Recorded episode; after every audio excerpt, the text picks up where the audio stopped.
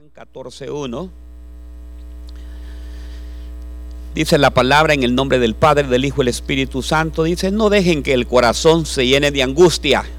Dije, no dejen que el corazón se llene de angustia. ¿Verdad? Confíen en Dios y confíen también en mí. Hoy les voy a hablar acerca de no dejar entrar la angustia, la aflicción.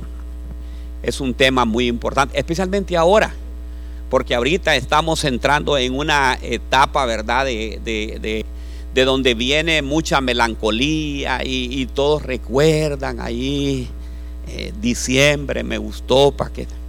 Y ustedes conocen ya todo esto, ¿verdad? Y entonces es bien importante no dejarse angustiar. ¿Y, ¿Y qué es la angustia? ¿Saben ustedes qué es la angustia? Ok, se lo voy a definir. La angustia es emoción sentimientos, pensamientos, condición de comportamiento desagradable. Oigan bien, es un comportamiento desagradable, la angustia.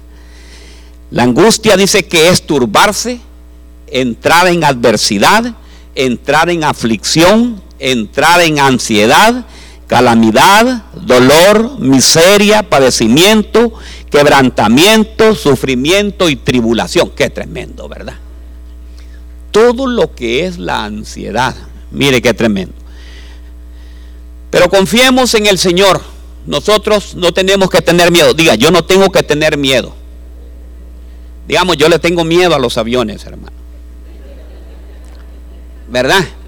Pero yo estoy confiando en el Señor, que el Señor va a ir quitando todo ese temor. Diga, me va a quitar el temor. No temáis, diga que está, dígale que está a la par, no temáis. ¿Verdad? Usted puede decir, no tengo aseguranza, no tengo tanta cosa, ¿verdad? Pero el Señor, cuando viene una inundación, viene una aflicción también.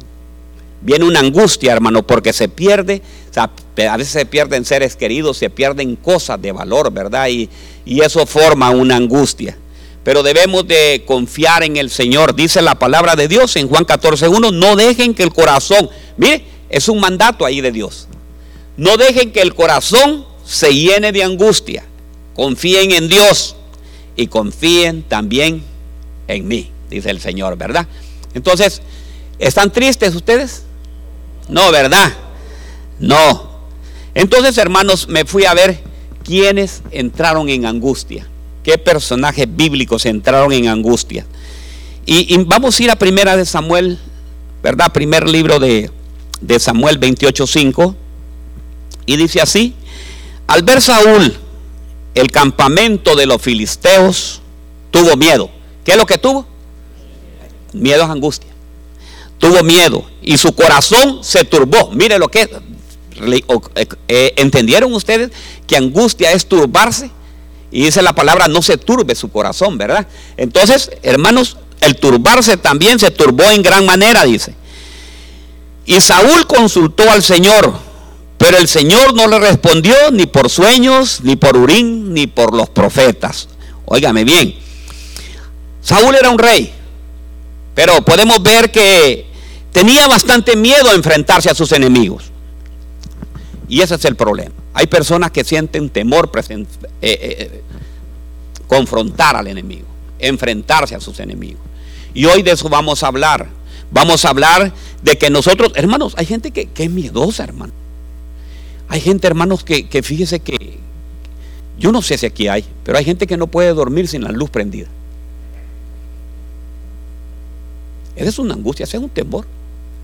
Eso es no, óigame bien, eso es no confrontar a nuestros enemigos espirituales. Diga, nuestros enemigos espirituales. Hay personas que vienen, miren hermanos, una vez estábamos aquí con la pastora y una persona endemoniada estaba aquí revolcada. Mire, cinco, como cinco personas se fueron. No, yo no quiero estar ahí, eso me da miedo. Entonces ve lo que es la angustia, ve lo que es el temor. Se turba el corazón. Pero nosotros tenemos la autoridad del Señor, ¿me entiende?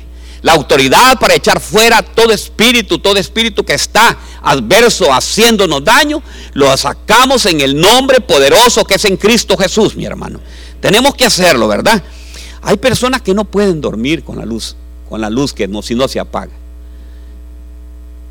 Yo recuerdo que, cuando yo estaba pequeño me daba miedo y me arropaba todo y, cuando me arropaba hasta los pies porque decía, si se me sale la, de la sábana el pie, ahí me van a agarrar. Entonces, hermanos, ese es, ese es un temor. Yo no sé si alguien tiene ese temor todavía.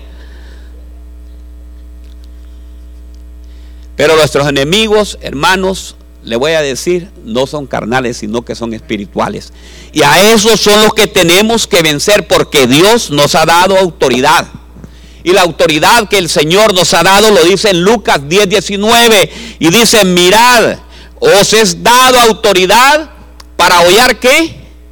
Para hollar serpientes y escorpiones y sobre todo el poder del enemigo y que, que nada os hará daño. No tenemos que tener miedo. Diga conmigo, no tengo que tener miedo. Diga, no tengo que tener miedo a la Navidad. Ay, es que viene la Navidad. Diciembre me gustó.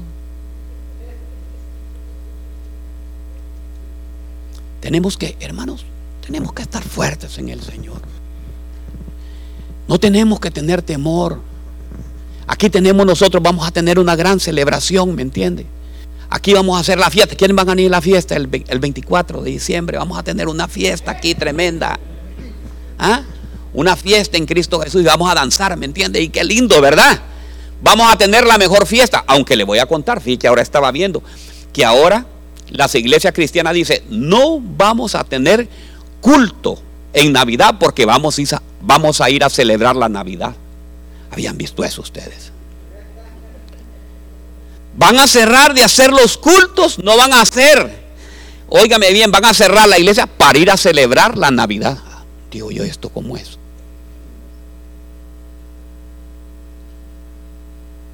Qué feo, ¿va? Hay cosas que yo no las entiendo, pero están sucediendo. ¿Suceden? Sí suceden, ¿verdad? Aquí en Columbus, aquí en Columbus, Ohio. Entonces, hermanos, no tenemos que tener miedo. Pero tampoco, hermanos, mire, nosotros tenemos que tener la autoridad.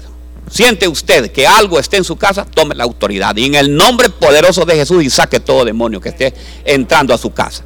En su casa no debe haber ningún temor y debe de sacar toda clase de espíritu, ¿me entiende? Tampoco tenemos que andarlo buscando, porque hay gente que anda buscando los demonios. Ay, Dios mío, ¿aquí dónde está? Como cazando, ¿me entiende? Nosotros no somos cazafantasmas. Nosotros tenemos la autoridad para sacar todo espíritu en el nombre poderoso de Jesús y que se vaya a nuestra casa. No tiene ninguna cabida, ¿me entiende? Entonces, hermanos, eso es lo que tenemos que hacer. Josué le tocó entrar a la tierra prometida. Habían gigantes, hermano. ¿Verdad que habían gigantes? Sí, habían gigantes. Pero sabía quién estaba con él. Y sabe lo que me encanta. Lo que me encanta que el Señor es que el Señor nos ordena a nosotros que tomemos la autoridad. Cuando Josué iba a entrar a la tierra prometida, le dice en Josué 1.9, mira que te mando qué. Pues el Señor no está hablando ahorita. Mira que te mando que te esfuerces. No, que la angustia no vaya a entrar en tu corazón. Que seas valiente que yo voy a estar contigo, no te voy a dejar, pero sabes que tenemos que caminar, dice, tienes que seguir adelante, tienes que conquistar. La tierra prometida no es fácil, el Señor nada lo da regalado, tenemos que tener nosotros esa fuerza que es en Cristo Jesús para seguir adelante y conquistar a nuestros enemigos. Entonces, hermanos, no tenemos que tener angustia, no tenemos que tener miedo. ¿Sienten miedo ustedes, hermanos? ¿Sienten temor? ¿Sienten algún miedito? Mira que te mando que te esfuerces. De verdad, fíjate, yo siento que hay alguien que siente temor en la noche y no puede dormir. Mejor voy a ver Netflix, dice, para evitar, dice. Entonces, hermanos, no. No tengas miedo, dígale que está a la par, no tengas miedo ni te desanimes. Pero dígale, dígale, no tengas miedo ni te desanimes. Dios está contigo donde quiera que tú vayas, dígale. Sí, mis hermanos, No tenemos, que, no tenemos que temer temor. Todo ese temor se tiene que ir hoy en el nombre poderoso de Jesús. Todo temor va a desaparecer. Hay gente que cualquier cosa le da miedo. Y si yo me muero, dice. Fíjate ahí soy yo, le voy a contar. Cuando yo me voy a montar, cuando yo me voy a montar a un avión, mi hermano, ay Dios mío, mire, se me vienen un montón de pensamientos. Y digo yo, y si este avión empieza a fallar un, un, uno de esos motores, ¿verdad? Uno de esos motores, ¿y por dónde voy a salir? ¿Y, cómo voy a, parar esto, verdad? Y empieza René a sudarme las manos y a ponerme hermano aquí.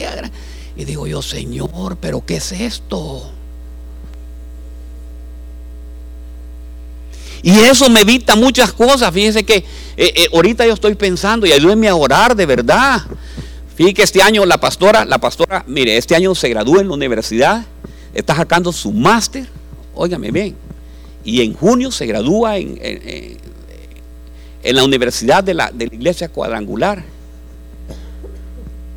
Y, y me dice, me vas a acompañar, ¿verdad?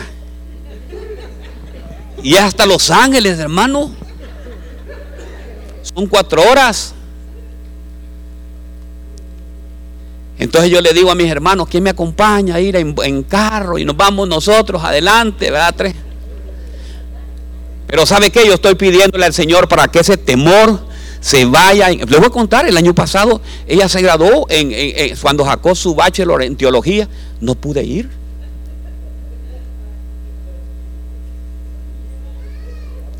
Se puede imaginar, ¿verdad? Qué tremendo. Entonces, hermanos, todos tenemos un temor. Ya ve, yo, ya me desnudé con el temor mío. Es el único que temor que tengo. Ese desventurado le vamos a llamar avión, ¿verdad? Pero yo no sé cuál es el suyo. ¿Cuál es el temor suyo? Yo no lo sé. Tal vez le puede tener miedo a... Hay uno que le tiene miedo. Mire, ahorita, hermano, la iglesia está vacía para como están todos los domingos anteriores. ¿Será, digo yo, que ya comenzó el circuito Guadalupe Reyes? O, una de dos, sería el frío, hermano. El frío, no le tengo miedo al frío, hermano. Yo me levanté hoy a las 5 de la mañana a sacar los perritos. Y ay, lo saqué. Ve conmigo, ese temor no es. Pero alguna otra persona puede hacer que sea su temor, ¿me entiende? Pero ¿sabe qué? Toda angustia y todo temor Hoy lo vamos a echar fuera en el nombre poderoso de Jesús. ¿Me entiende? Hoy se va a ir toda angustia. Mire que viene, mire otra angustia que viene. Esta angustia que le acabo de decir fue por tenerle miedo a los enemigos espirituales. Al miedo. Al miedo por la noche. Al miedo por lo que van a decir al miedo. Eso, hermano, usted tiene, que, usted tiene que ser fuerte. Día yo tengo que ser valiente y fuerte. Pero mire que encontré otra angustia. Éxodo 23.1. Dice, no propagarás falso rumor. No te concertarás con el impío para ser testigo falso no propagarás falso rumor. Hermanos, ¿sabe usted qué es un rumor? Los rumores es una información. Mire lo que es el rumor. El rumor es una información cuya velocidad está en duda. ¿Se han fijado ustedes los rumores? Pastor, fíjese que le voy a contar. Fíjese que vi. Ah, mire, lo primero que dicen así es esto. Por ahí dicen. Ay, ya estuvo. Por ahí dicen. Ahí andan diciendo. Ese es un rumor. Dice que cuya información y cuya no tiene ninguna qué. Veracidad. Por ahí dicen que vieron a tal hermano bebiendo en tal parte. Está en duda. Como puede ser verdad, como puede ser mentira. Ay, pastor, yo vi a tal hermano testeándose, es casado y lo vi testeándose con otra mujer. ¿Cómo lo vio? No lo sé, pero es un rumor. Y eso trae angustia. Porque después la persona cuando se dan cuenta se pone toda angustiada y se pone todo triste. Porque le han levantado incluso un falso testimonio. Entonces, hermanos, tenemos que tener cuidado hasta con eso. Con el rumor, mire, el rumor es una información cuya velocidad está en duda y no puede corroborarse. Entonces, hermanos, cuando a usted le vengan con rumor, fíjate que ahí dicen tal, no, no, no, no, no, no, ni, me contes. Un pajarito me contó, es cierto, hermano. Un pajarito me contó, ¿qué pajarito ni qué nada? A mí me trae la verdad y si no es verdad, es un chisme. Y dice que lo habitual de los rumores es que se generan y se transmiten entre la gente. Mire lo que es tremendo. Dice Daniel 11:44, pero rumores del oriente y del norte lo turbarán. Mire, lo turbarán nuevamente. Saldrá un gran furor para destruir y aniquilar a muchos.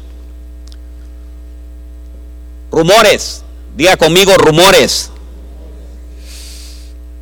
Está comprobado que el 100% de los rumores no tienen ningún fundamento. Hermano, por eso cuando usted le vayan a contar algo, mire, eso le va a traer una, además de que le va a traer eso, es una mentira. Por ahí dicen, por ahí cuentan. A mí ya no me vienen con eso, hermano, porque yo, yo he metido una, una barrera de verdad. Pero usted es cierto lo que me está diciendo, ¿sí? quiere que llame al hermano tal para que lo compre. No, no, no, pastor, no. Yo lo dije para que solamente usted se diera cuenta. Hmm. Entonces, cada vez que a ustedes le, le cuenten y no haya, ese es un rumor y no tiene nada de veracidad. Óigame bien. Pastor, se rumora que tal hermano está chateando con tal persona. Compruébelo.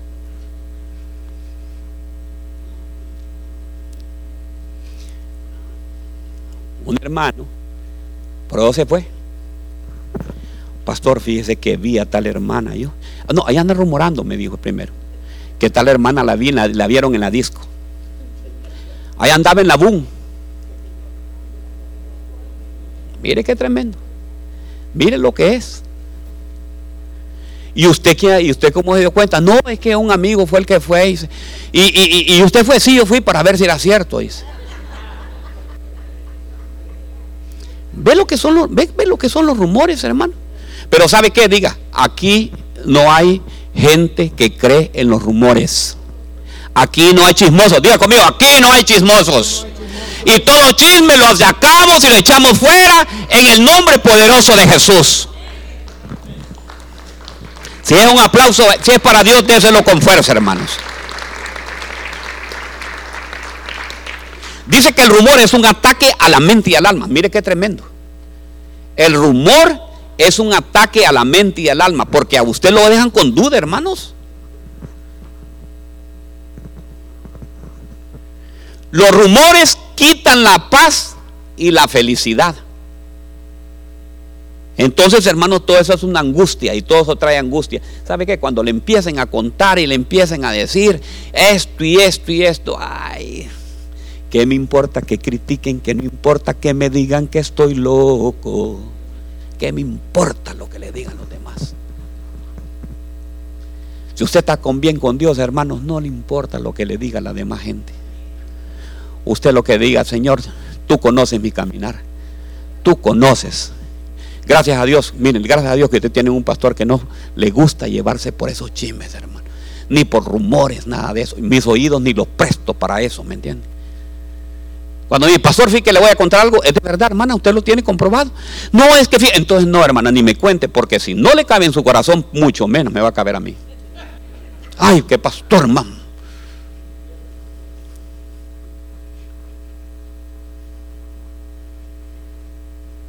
Tremendo, ¿verdad? Entonces, hermanos, no tenemos que creer en esa, esa, para que no evitar, evitar la angustia, deje de estar oyendo rumores. Dicen que el otro año la gasolina se... Oye, mire, mire, mire. Dicen que el otro año la gasolina se va a poner a 5 dólares. Y empiezan, hermanos, a comprar un barril y a empezar a llenar. Voy a comprar ahorita que está más barata. Y tal vez cuando llegue más bien va a estar más barata todavía. Dejarse ir por un rumor. Dicen que el otro año que esto y esto y esto. Yo les voy a decir, dejen de ver tantas redes sociales, hermano. Ese Facebook, no, el, el YouTube, hermano. Ese TikTok está lleno de mentiras. Lleno de rumores. ¿Saben qué? A mí me han dicho, mire, pastor, bueno, esto sí lo vamos a hacer, ¿me entiende? Y no por rumor. Yo les voy a pedir a ustedes, porque mire, yo quiero, yo quiero tocarles la generosidad a cada uno de ustedes. Mire, ahí en, la cocina, en la cafetería, yo quiero formar una especie de, unos hilos, un maná, un proyecto maná, ¿me entiende? Donde usted traiga algunas latas, no, no, no carne, no productos perecederos, pero latas, algo que podamos mantener. Pero ¿sabe qué? Para alguna familia después, ya lo hemos bendecido nosotros eso, familias que quedan sin trabajo, queda en ese momento sin nada.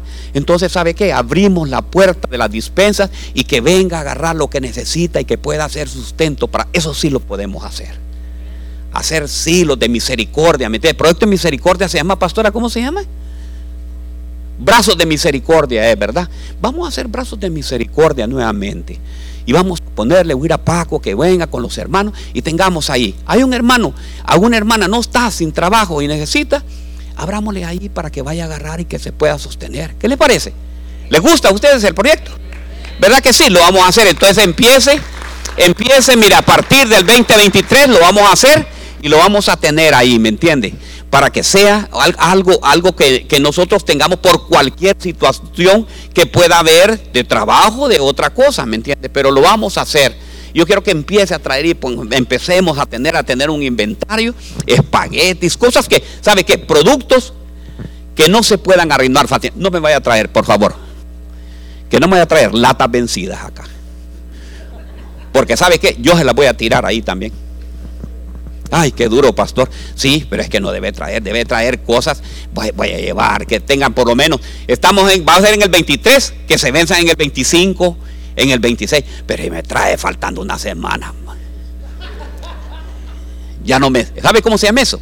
Hermanos, eso se llama ya deshacerse de algo que usted no necesita. A la pastora habló hoy y habló bien precioso y decía, no voy a dar nada al Señor que no me cueste. Sino que usted va a decir, voy a comprar, agarra la carretita, usted va a comprar su provisión y dice, voy a llevar algo para llevar también para mis hermanos, alguien que necesite. Y traiga cosas buenas, hermano, frijolitos, frijolitos en lata. No voy a traer cosas extrañas ahí, raras, ¿me entiende? ¿Verdad? Algo que se necesita, que están dentro de la cadena alimenticia de nosotros los hispanos. ¿Qué les parece? Entonces lo vamos a hacer, ¿verdad? Dicen que los rumores quitan y le turban el corazón. Encontré otro, mire qué precioso este. Angustias por no enfrentar a los problemas. Diga conmigo, angustia por no enfrentar a los problemas. Génesis 43:30. Y dice, ¿en qué versión está esta? Y turbos y turbóse José y conmoviéndose sus entrañas sobre sus hermanas y buscaba donde llorar, entrando a la cámara lloró ahí. ¿Qué había aquí? ¿qué encontramos? Dice que se turbó José en su corazón, se turbó. Se turbó es entrar en angustia. ¿Qué había pasado con José ahí? Habían pasado 13 años, hermanos. 13 años que a sus hermanos no los había visto, pero tenía un problema con sus hermanos. Yo no sé quién está angustiado hoy. ¿Quién está angustiado con algún familiar? porque se turbaron, porque entraron en algún problema. José tenía un problema. ¿Qué habían hecho sus hermanos? Lo habían vendido. ¿Tenía problemas con él? Sí. Usted le presta, digamos, a su hermano. Estamos hablando de un familiar también, o cualquier otro hermano. Usted le prestó un vehículo, no se lo entregó, le falló con algo, lo chocó, huyó, le pidió prestado mil dólares, no los pagó. Entonces hay, hay un problema ahí. ¿Verdad que hay un problema? Sí hay un problema. Y hay problemas entre hermanos. Aquí todos somos hermanos. ¿Está turbado con su hermano alguien aquí? Padre, en el nombre de Jesús. se sientan aquí, donde está mi hermana Norma, y el otro, el enemigo, está allá, mire. Los republicanos a este lado y los demócratas en el otro, ¿verdad? Entonces se pueden imaginar, hermanos, el corazón turbado, ¿por qué? Por, porque hay problemas, hermanos, hay un problema ahí. Y el problema que tenía José es que no se había enfrentado con sus hermanos. Había muchos años que habían pasado. Y José tenía miedo, sí tenía miedo. Cuando lo vio dice que se turbó su corazón. Y hermanos, pueden ver usted que después de 13 años tuvo que enfrentar ese problema. ¿Qué problema tú tienes que todavía no has enfrentado? Y hay angustia en tu corazón. Yo no sé cuál es. Yo antes estaba angustiado, hermano. Yo le he contado con un hermano mío de sangre. Estábamos con la pastora, le prestamos un vehículo, un picot, hermano, y por andar, mire, si hubiera sido de trabajo, pues uno entiende, ¿me entiende? No, por andar tomando, hermanos. Me lo agarró, me lo deshizo y dañó el otro carro, tuve que pagar al otro carro también. ¿Y qué cree que yo quedé bien contento? Ah, es mi sangre, es mi hermanito, sí, no importa eso. No, hermano, yo soy también de... Mire, me pellizco y me duele.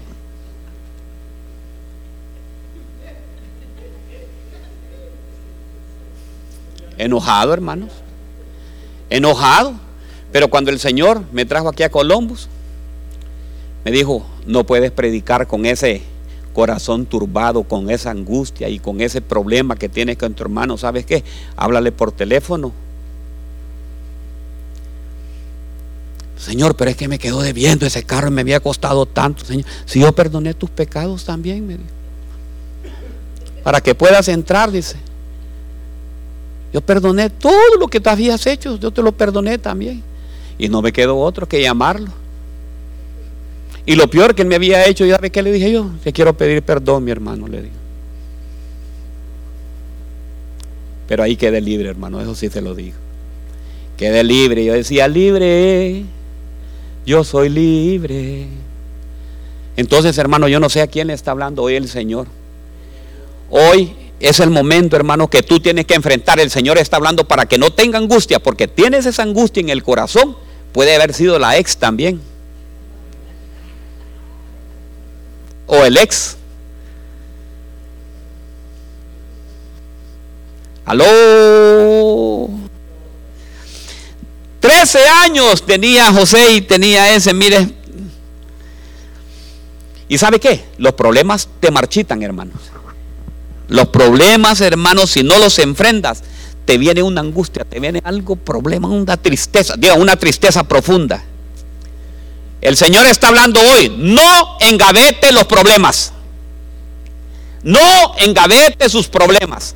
Sáquelos de ahí. Hermano, no hay cosa más linda que ir y quedar uno así, mire.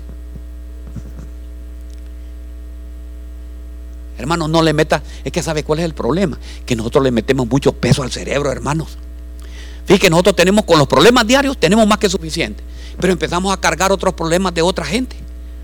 Digamos, tiene un problema con su hermano. Mire, ese peso que tiene ahí no lo va a dejar ni pensar. Entonces mejor enfrente, confronte ese problema. No es que va a ir a pelear tampoco, no le quiero decir que va a agarrar usted, ¿verdad? Y que va a agarrar un machete, un No, no, no, hermano hable con él.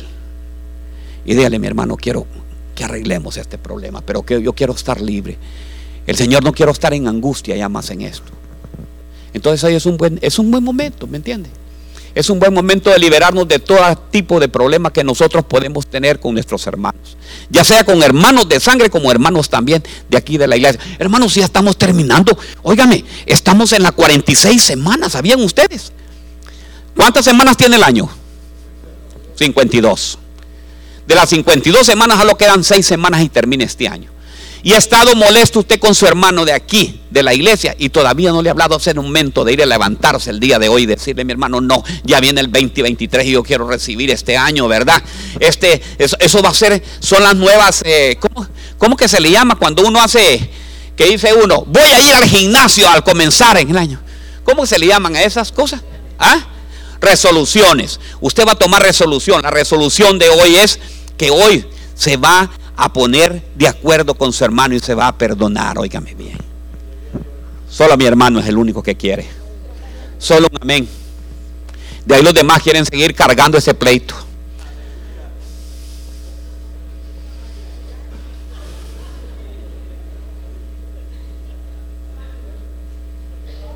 Descargue, no engavete esos problemas hoy. Hoy van a salir en el nombre de Jesús. Ay, pastor, pero es que a usted no se la hizo. Ay, hermano. Si ya me la han hecho también. Perdone. Diga conmigo, perdone. Tenga cara hoy de confrontar a ese problema y decirle hoy, sale fuera en el nombre poderoso de Dios. No le estoy diciendo, hermano, que hoy va a decir, va, hermano, mire, hermanita, ya nos peleamos, ya volver, porque va a volver a tener problemas. Entonces, simplemente perdonando, ¿verdad? Y separados. Gloria a Dios. Angustia por no obedecer a Dios. Ay, hermano, esa es la peor. Angustia por no obedecer a Dios. Ezequiel 21:6. Ahora tu hijo de hombre públicamente y delante de todos llora amargamente y en el corazón lleno de angustia. Hay personas que desobedecen a Dios, hermanos. El Señor nos dice, no hagan esto. Y ahí va lo primero que va a hacer uno. Ese, mire, los padres de familia somos bien tremendos. Y damos el mejor consejo. No te conviene ese hombre. Pero es el que me gusta a mí. Y de ahí viene, ¿sabe qué? Una angustia. Lo que está ganándose es una angustia. La está previniendo para una angustia. Usted debe de, tener ese cuidado. Debe de, de obedecer, digan conmigo, obedecer a Dios. Tengo que obedecer al Señor. Obedézcale al Señor, hermanos. El pecado, hermano. ¿Por qué nosotros entramos en pecado? Porque no obedecemos a Dios. ¿Quién entró en una angustia? Dígame uno, uno, alguien que entró, un personaje bíblico que entró en una angustia por no obedecer a Dios. Sansón, hermanos. Sansón. Sansón, hermano, tenía, Dios lo había nombrado, era un juez.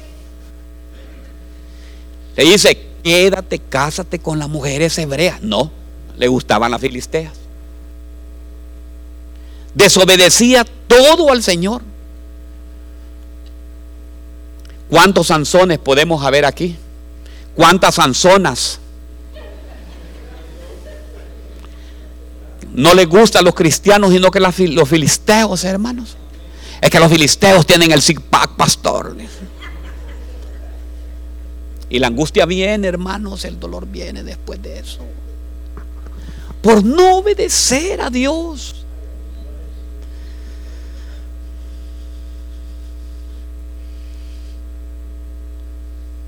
No obedecemos a Dios por tener un anatema. Acán, predicamos la semana pasada. ¿Cuál fue el problema de Acán? No obedeció, tenía dentro de la tienda de él un, ¿sabe qué era? Era un pecado.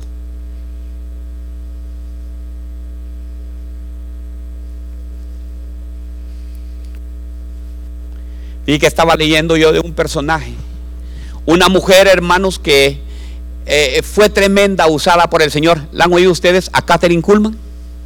¿Alguien ha oído a Catherine Kuhlman? Catherine Kuhlman es una mujer, hermanas, usada por el Señor. Fíjense que Catherine Kuhlman, no me lo van a creer ustedes. Catherine Kuhlman era tal que está comprobado. Personas que de nacimiento habían nacido mudos, hablaron. Sordos, oían. Cojos, saltaban. Mire qué tremendo, qué unción lo que le dio. Pero vino ella y se le ocurrió, se enamoró de un hombre casado. ¿Y qué es lo que hizo? Hizo que el hombre se divorciara Y ella para hacer las cosas bien, se casó con el hombre. Pasaron ocho años de ese matrimonio. Y durante esos ocho años, el Señor, igual que al personaje que acabamos de leer, no le hablaba ni por Urín, ni por Turín, ni por los profetas. La abandonó por completo. Y Catherine Kuhlman nunca más volvió a hacer un milagro. Oraba por los enfermos, se enfermaban más. Se puede imaginar que yo digo, hermanos, venga, voy a orar por usted. Y usted tiene una gripe y cae con una pulmonía ahí en el suelo. Se puede imaginar, hermanos, qué tremendo. Sí, hermano, lo, liquida por completo.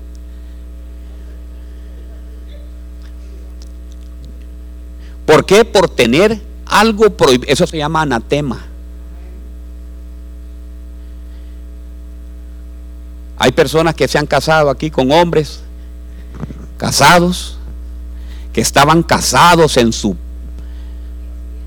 en su extierra, hermanos, y el bandido vino aquí y se vino a casar con la mujer y está casada y sus hijos están llorando allá en México, en Guatemala, en cualquier otro lugar, hermanos.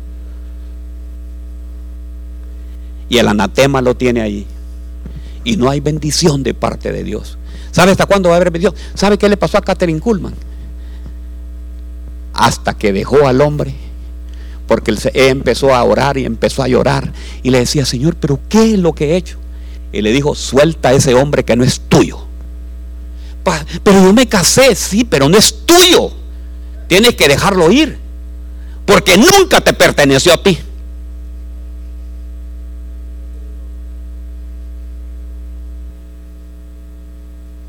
Y aquí es fácil engañar al pastor. Pastor, aquí traigo yo la, la cáseme. Trae la, la, ¿cómo que se llama eso, hermano? La carta de divorcio. Sí, aquí trae la mía, aquí está la del bueno.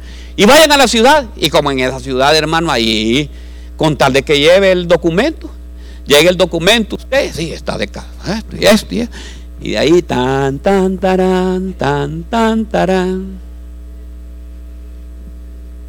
Y los hijos llorando en la ciudad allá, hermano. Aló. ¿Estamos aquí, iglesia?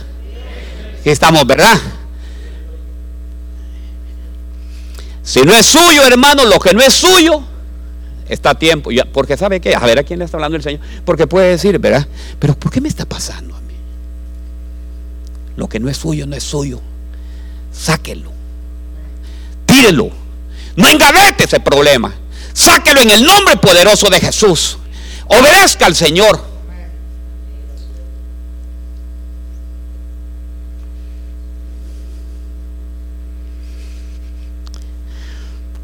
Anatema. ¿Qué es un anatema? Una maldición, reprobación. Aquello, mire que es un anatema. Aquello que es reprobado moralmente. Un anatema es aquello que es reprobado moralmente.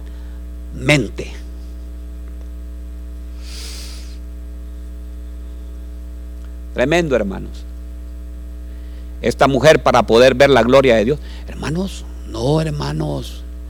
Hoy es un buen día de arreglar, de empezar a arreglar, de quitar esa angustia. Quitémonos esa angustia. Angustia por no obedecer a qué? Al Señor. Mejor vámonos de esta, ¿verdad? Estaba muy dureza, ¿verdad? Estaba muy dureza. No, va a estar suavecita, ¿verdad? Pero es necesaria, hermano. Si el Señor le pone que es muy necesaria. Porque muchas veces, hermanos, ¿Cuánto anatema podemos tener en la casa? Un carro robado. Se lo peinaron, hermano, allá en Los Ángeles. Y se lo vienen a vender por dos mil dólares. Y usted tal vez compró de buena fe o tal vez usted se da cuenta y ahí lo tiene ese carrito, pero usted está llevando una vida que no es agradable al Señor. ¿Sabe qué? Deshágase de ese carro. Deshágase de eso. El reloj que anda Tal vez es un Rolex, hermano. Y eso le costó 20 dólares. Aló. ¿Estamos aquí, iglesia? ¿Verdad? Entonces, hermanos, son cosas, son anatemas. Hermanos, el, llevar anatemas es, es tremendo llevar anatemas a la casa. ¿Sabe qué es un anatema?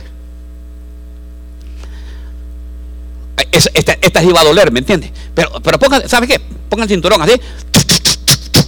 Pero así.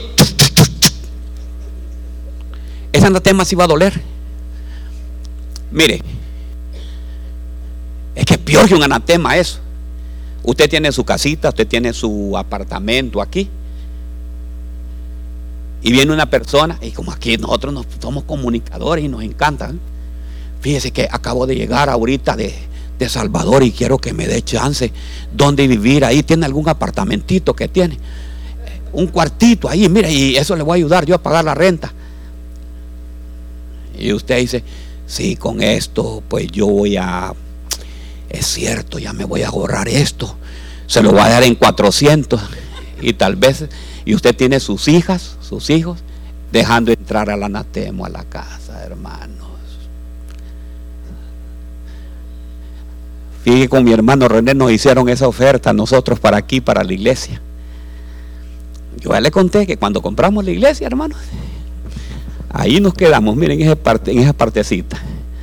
¿Teníamos dinero, René? Nada, ni un cinco. Cuando ya firmamos todo esto, teníamos que pagar un mortgage de tres mil y pico de dólares. Y todos los demás hermanos que estaban en la Billy ¿Quiénes me van a acompañar? Amén, pastor, y le vamos a todo esto. Y cuando llegamos aquí, solo estaba René, Linda, y estaba, no, no, un, poquito de hermanos. Y esta fila de aquí hasta allá eran muchos. Y yo predicando, hermanos, de bendición y todo, y teníamos que pagar tres mil dólares. Y entonces, óigame bien, entran unos personajes, por eso cuando entran los personajes por la puerta, yo los volteo a ver un poco así raro, yo y, y estos quiénes son, ¿verdad? Y entran unos personajes y nos dicen, mire pastor, eh, nosotros quiero que nos alquile aquí, hermano, lo que tenía consagrado para el altar. Miren, nosotros tenemos aquí siempre hemos hecho un show de reptiles, culebras, sapos, eh, ¿qué más había? ¿Qué más de reptiles hay? Arañas, eh, bueno, todos los animales que a usted se le, de reptiles. Y óigame bien, lo fer, mire lo que es Satanás. Dos mil dólares una vez al mes, cada mes. Dije yo, tres mil menos dos mil, solo me quedan mil. Volteé a ver a René que René me dio unos 50 dólares, 60 dólares, digo yo, y el otro 30, y así contaba yo, 60, 70, 80, ya van 100, 150, 200, 230, 12. Todavía, y ahí viene otra, entra otro personaje y me dice, ¿dónde está ahora escuela dominical? La asociación de médicos, de visitadores médicos, a ver qué son. 500 dólares al mes para que nos alquile ahí eso. Dije yo, ya van 2.500. Ya dije, solo faltan 500 ya, ¿verdad? Y ya volví a contar. René, 50, el otro 20 dólares, aquel da 10. Me vienen los dueños del edificio, que eran los dueños del edificio. Eh, nosotros querer, por favor, que usted nos dé la parte de atrás, ahí nosotros venir a hacer fiesta todos los meses. Aquí tenemos bingo y ahí vamos a tener unos cerveza en barril. Pero por esto nosotros darle dos mil dólares. Hasta una ofrenda para el pastor sale ahí, dije yo.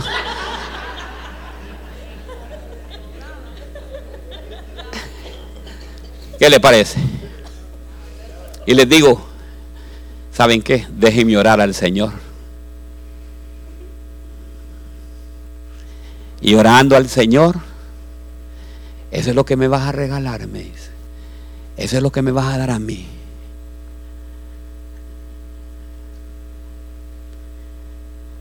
Y les digo, fuera todos, el Señor proveerá conforme a sus riquezas en gloria. Y les voy a contar, tenemos 15 años hermanos y hasta el día de hoy, hasta el día de hoy, Ebenecer no debemos absolutamente, también les voy a contar, estamos a punto casi de salir de la deuda de todo este edificio.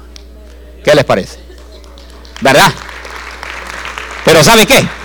He de confiarle al Señor. Por eso cuando vienen personajes, hermanos, a mí me... No, les digo yo, no, no, no, no, que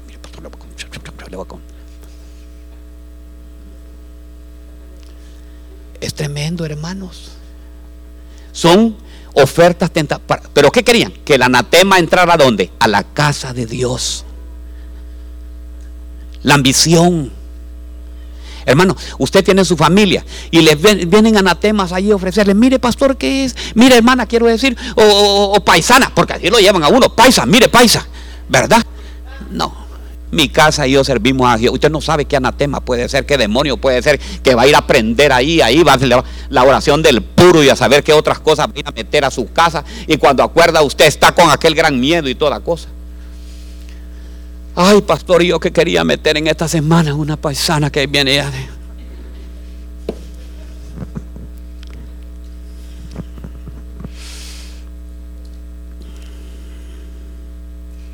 Salmo 155, 4. Angustiado está mi corazón dentro de mí. Y sobre mí han caído terrores de muerte. Óigame bien, ¿qué es lo que tenía?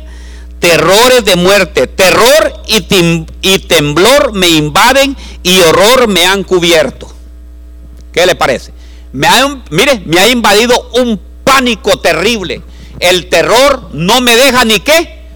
Imagine hasta dónde llega la angustia. No lo deja ni pensar, hermanos. Qué tremendo, ¿verdad? David estaba alarmado. ¿Sabe por qué estaba alarmado y por qué tenía miedo? Porque su hijo, su hijo Absalón, le quería quitar, hermano, el reino y le quería matar, hermanos. David estaba cansado ya de la, de la, óigame bien, traición y la ingratitud. Hermanos, yo le quiero preguntar, ¿quiénes están agradecidos con el Señor? No, pero de verdad, hermanos, es que sabe qué, me estaba diciendo mi hija Hanna, mire papá, me dice, la gratitud no tiene vigencia. Unas personas creen, hermanos, que la gratitud, el momento que el Señor lo empieza a bendecir, ahí terminó ya. Ya se, está vencida ya la gratitud. Es que el Señor, no. Usted, la gratitud no tiene vigencia. Usted tiene que estar agradecido con Dios todos los días de su vida en cada momento, desde que usted se levanta, desde que usted desayuna, desde que usted va a trabajo, desde que usted está en el lunch, está también ya a la hora de la cena, está con su casa, está con sus hijos, usted debe de ser una persona agradecida con Dios. Diga conmigo, la gratitud no tiene vigencia. O sea, no se vence, pues la gratitud no se vence. La gratitud está todo el tiempo. Y no solo porque está aquí en Estados Unidos, si aquí ahora, si ya compra ya, el Señor le va a regalar el 2023 una, ¿cuál es el carro de moda ahorita? Linda. El Tesla, un Tesla. Sí, porque no hace ruido.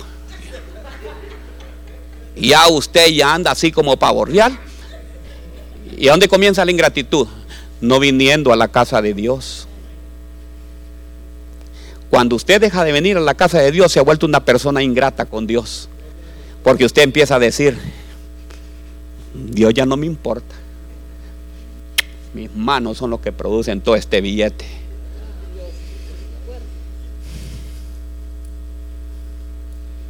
Ya no voy a ir al discipulado, pastora, porque de nada me sirve ese discipulado. Ingrato con el Señor. Porque el discipulado, ¿acaso la pastora se va a, que le va a servir a usted cuando usted, cuando usted esté discipulando, se le va a hacer? Imagine los, los discípulos del Señor. El discipulado le va a servir a usted para qué? Para el mandato que el Señor le dejó a usted. Es un mandato. conmigo, es un mandato. ¿Y qué es un mandato? Es un mandamiento. Y el mandamiento que le dice el Señor, ir y hacer discípulos a las naciones bautizándolos en el nombre del Padre, del Hijo y el Espíritu Santo. Entonces, hermano, es una obligación. Ay, perdone usted, pero es una obligación que usted venga a discipularse. Ay, pastor, qué feo lo que me está. Ay, lo dice por mí, pastor, por usted y por todos.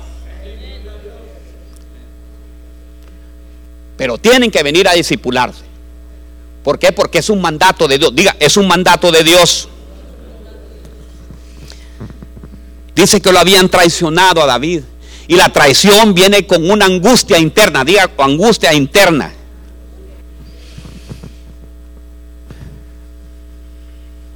Dice que angustiado por... La angustia es provocada por la presencia del peligro real o imaginario, porque muchas veces nosotros pensamos también que haber un peligro imaginario. No le digo, pues que, que, fíjate que al principio cuando nosotros estábamos recién llegando acá, había un hermano, pero ay Dios mío, en medio del culto me llamaba hermanos. Pastor, pastor, pastor, quiero informarle, quiero informarle. Dígale por favor a todos los hermanos que no se vayan por la Wilson Road, porque ahí está la migra y que los va a agarrar a todos. Y ya de pastor. Ah. Hermanos, quiero informarles que el hermano Julano de tal me dijo que no se vayan por la Wilson Road porque ahí está la migra. Y la palabra de Dios dice, no temáis porque estoy contigo, hermano.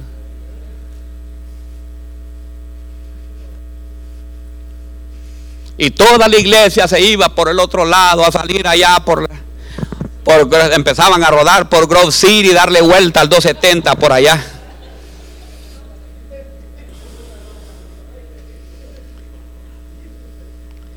La gente tiene miedo, hermanos, a que todo le salga mal. ¿Conoce gente que todo tiene miedo a que todo le salga mal? Sí, no, yo no voy a conseguir trabajo porque todo me va a salir mal. No voy a ir no, no, es que no me van a dejar trabajo. Yo no merezco ese trabajo. Hermanos, quítese ese temor. Hoy vamos a quitar ese temor en el nombre poderoso de Jesús. ¿Quiénes creen que de aquí, de, aquí, de, a los que están aquí, va a salir el pastor que va a ir a Cleveland? Solo el hermano Osman lo cree. ¿Tienen valor ustedes de tomar un reto de esos? Ahí me sacó de Honduras, hermano. Y me dijo, andate para allá. Yo estaba diputado al Congreso, ¿qué le parece? Allá tenía todo. Y me dijo, pero vete para allá. Porque los hermanos me dicen, pastor, y, eso nace. Me dicen, no, es que el Señor cuando lo manda, uno lo manda. Y le dice, camina. Pero digo, pastor, ¿por qué no para Hawái? Se puede imaginar las playas de Hawái. Yo las he visto, hermanos, son azulitas, todas las playas allá evangelizando a Hawái, allá los...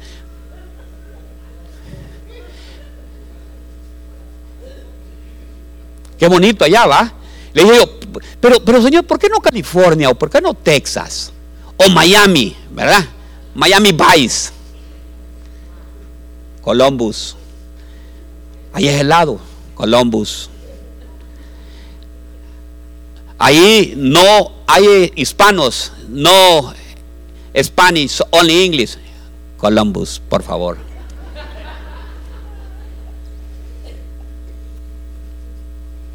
Quítate esa necedad, me dijo. Columbus para Cristo Jesús, me dice. Entonces, hermanos, tenemos que no tenga, usted no tenga miedo. ¿Quieren que termine ya, hermano? La última ya, pues vaya, la última. Ya estuvo ya. La última. Job 15:24 tribulación y angustia. Y angustia le turbaron. Mire, tribulación y angustia le turbaron y se esforzarán contra él como un rey dispuesto para la batalla. Dice que Elifaz empezó a atacar a Job. Se puede imaginar, los amigos, hermanos, los amigotes, mire, los amigotes de Job. Le voy a contar. Aquí, aquí lo voy a llevar más bonito. Se lo voy a poner en el siglo 2022 y 2023. ¿Está bueno? Ok. Mire, en el año 22 y 2023, Elifaz eran los amigos de Job. Era, eran los bros, diga conmigo los bros. Tenía tres, tres bros, Elifaz y no sé cuáles eran los otros hermanos. Cuando tenía Job,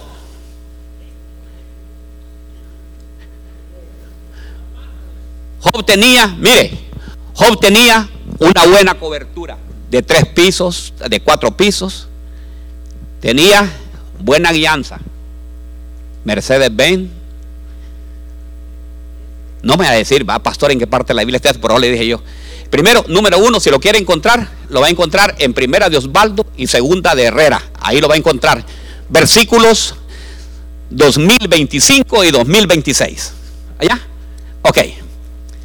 Hermanos, y tenía un buen testimonio. Job tenía un buen testimonio. Ahí todos eran sus amigos. Elifaz y todos los demás se le acercaban. Vámonos por la playa, Job. Sí, vámonos. Se iban para la playa, iban a Cleveland, iban para Miami, iban para Texas, se iban, hermana Lisa, para todos lados. Conocieron todos los Estados Unidos. Pero después le vino la enfermedad a Job. Y una vez que se le terminó el negocio, se terminó todo, ya empezaron a verlo así. Y llegaron allá y le empiezan a decir, ¿por qué no tienes nada? ¿En qué pecado caíste, Job? Imagínese, hermano. ¿Cuál fue el pecado tan grande que tú caíste? Ahí son los amigos ahora.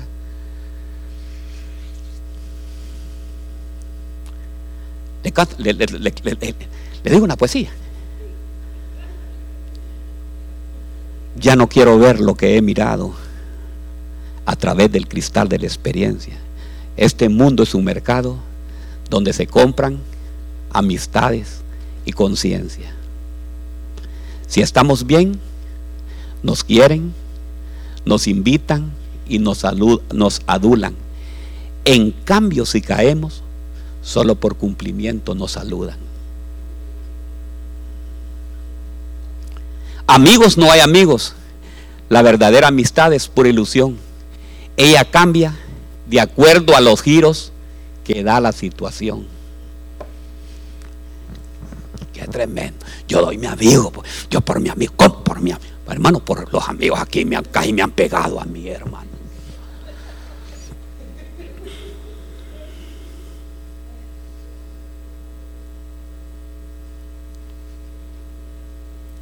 O sea que cuando viene la adversidad, hermanos, todo mundo nos juzga. Cuando viene la adversidad nos viene una angustia. Ya nadie cree, nos desprestigian. ¿Se ha sentido alguien así?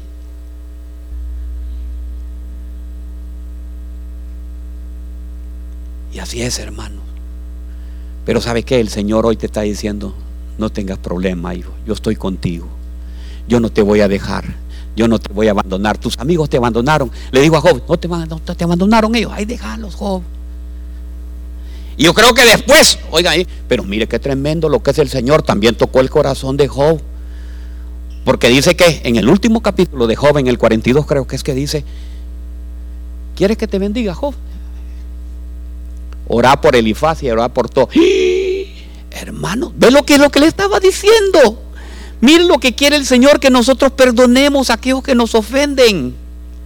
¿Quiénes quieren ser bendecidos ahorita a finalizar de año? ¿Y quiénes quieren ser bendecidos el 2023? Hermano, ¿sabe qué? Oiga, es el momento de pedirle perdón. Fíjate que dice. Y Job oró por sus amigos y el Señor, ahí comienza la bendición. Hey, ¿me pueden poner ese versículo para que terminemos aquí? Job creo que es 42, eh, y Job oró por sus amigos ahí. Búsquenmelo, a ver, ¿lo tiene pastora?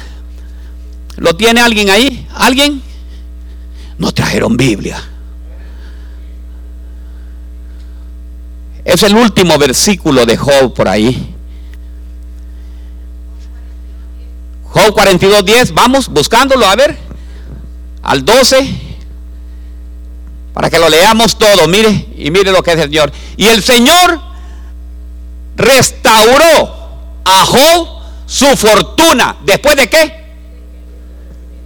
Ah, ahí está, mire. O sea que si tenemos un corazón dañado, un corazón que todavía nosotros no hemos perdonado, un corazón eh, eh, todavía duro que lo tenemos, le voy a decir, aquí le voy a decir algo, no va a recibir bendición. Y el Señor restauró a Job su fortuna después que él oró pidiendo por sus amigos, el Señor le dio qué? Dos veces más de lo que tenía antes. Hermano, yo no sé qué es lo que has perdido tú. Yo no sé qué es lo que el Señor va a restaurar en tu vida el día de hoy. Pero ¿sabes qué? ¿Sabes qué? Pónganse de pie. Hoy vamos a hacer algo bien importante, pero es que de verdad, de verdad lo vamos a hacer. Lléveme esto, hermano. Lléveme esto. Hoy vamos a hacer algo bien importante. ¿Saben que Yo quiero que la gente, de todos los hermanos sean bendecidos. Pero voy a hacer algo pase toda la alabanza. Vayan preparando por mientras eso.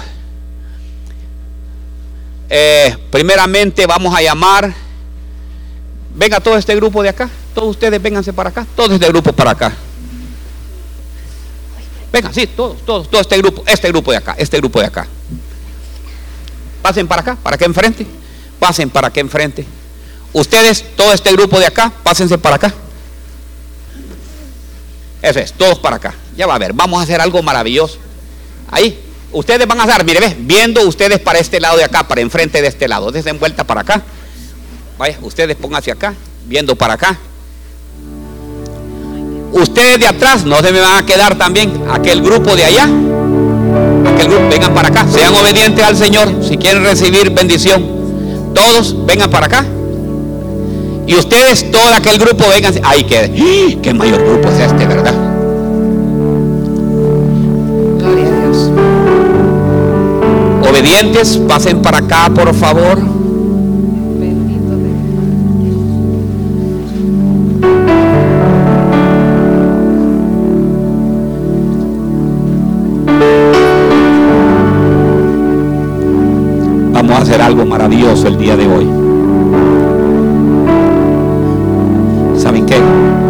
La iglesia, ustedes van a ir a abrazar a cada uno de sus hermanos. y si se encuentra con aquel hermano, si se encuentra con aquel hermano, que usted no lo quiere ni ver porque se sienta aquí, pero lo que se sientan aquí con el que se sienta allá. ¿Y sabe qué? Yo voy a estar viendo con las cámaras y voy a estar viendo por acá también a ver si lo esquiva.